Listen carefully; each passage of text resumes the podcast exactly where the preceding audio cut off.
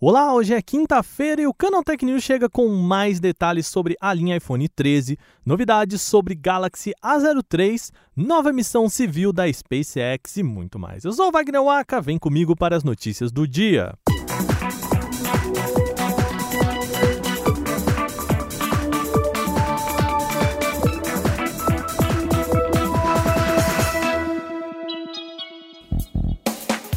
No começo da semana, a Apple revelou a linha iPhone 13 e, como sempre, alguns detalhes ficaram de fora. Agora, as capacidades de memória RAM e bateria foram reveladas. Vamos começar pelas baterias. O iPhone 13 mini conta com 2.406 mAh, enquanto o 13 e o 13 Pro chegam com 3.095 mAh. Já o iPhone 13 Pro Max estreia a uma bateria de 4.352 mAh. O iPhone Pro Max foi o aparelho que mais evoluiu em relação à geração passada, com aumento de 18% na capacidade de bateria. Além disso, também foi possível descobrir a quantidade de memória RAM dos modelos através de uma análise do site MacRumors. O iPhone 13 mini e o 13 padrão contam com 4 GB de memória RAM, enquanto as versões Pro chegam a 6 GB de RAM. É importante destacar que esse ainda não é um anúncio oficial, mas as análises do Xcode feita no ano passado mostram eficiências em revelar com precisão a quantidade de memória em cada um dos modelos da linha iPhone 12, assim como aconteceu também nas gerações passadas. Então a gente pode esperar que esses sejam os números mesmo.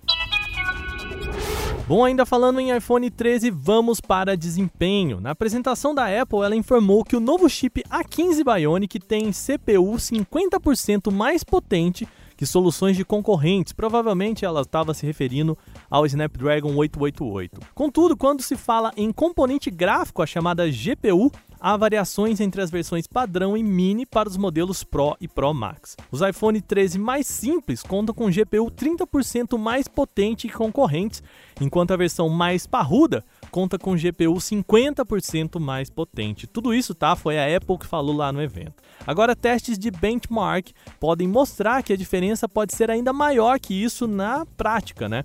O modelo base atingiu 10.608 pontos, um salto tímido aí de 15% em comparação à GPU do A14 Bionic presente no iPhone 12.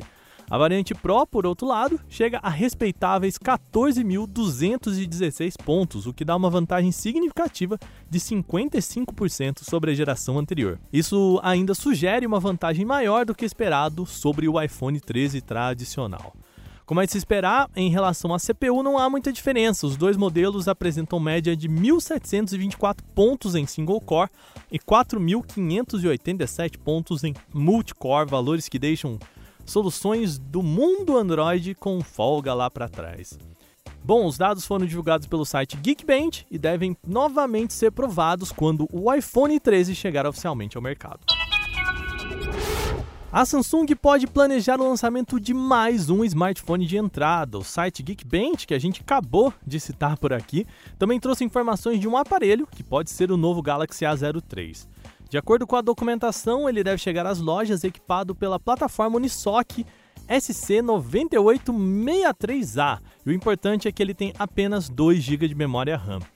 Essas são exatamente as mesmas especificações do Moto E6i, que foi oficializado no começo deste ano. Além do hardware, a lista do Geekbench também mostra o Galaxy A03 chegando às lojas com Android 11 instalado de fábrica, provavelmente, gente, vai ser uma edição Gold do Android que é voltada para telefones de baixo desempenho. É possível que o Galaxy A03 conte com tela 6,5 polegadas e bateria de 5.000 mAh.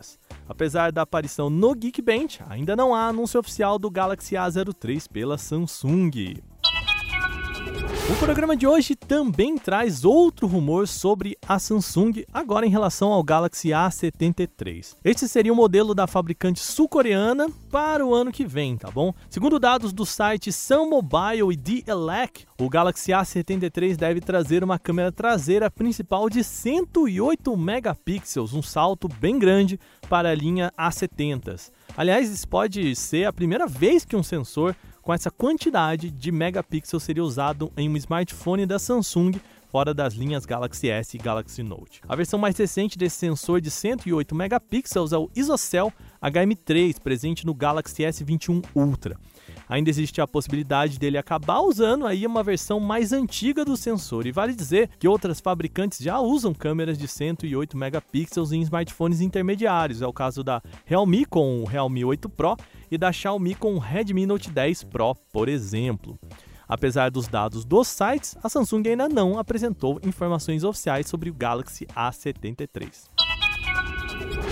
A SpaceX fez história nesta quarta-feira, depois da publicação do nosso podcast, ao lançar a primeira viagem espacial da história só com pessoas comuns, ou seja, todos os tripulantes eram civis sem companhia de astronautas profissionais.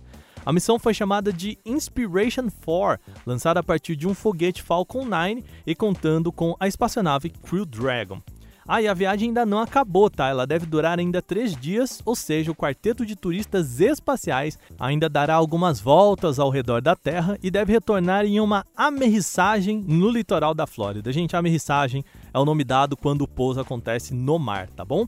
A viagem não tem só o objetivo de expor as capacidades da SpaceX. A ideia também é arrecadar milhões de dólares para o St. Jude Children's Research Hospital, um hospital infantil nos Estados Unidos.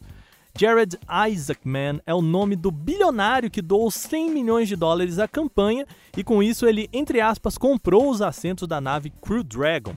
Durante a jornada, os tripulantes vão conduzir alguns experimentos científicos, coletando os dados sobre os efeitos desta viagem espacial no corpo humano, além de, claro, né, gente, admirar a beleza da Terra vista do espaço.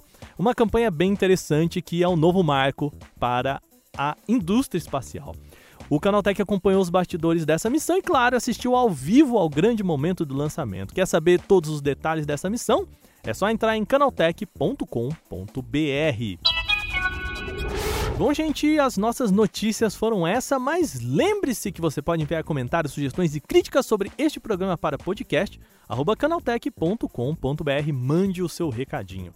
Este episódio foi roteirizado, editado e apresentado por mim, Wagner Waka, com a coordenação de Patrícia Gnipper.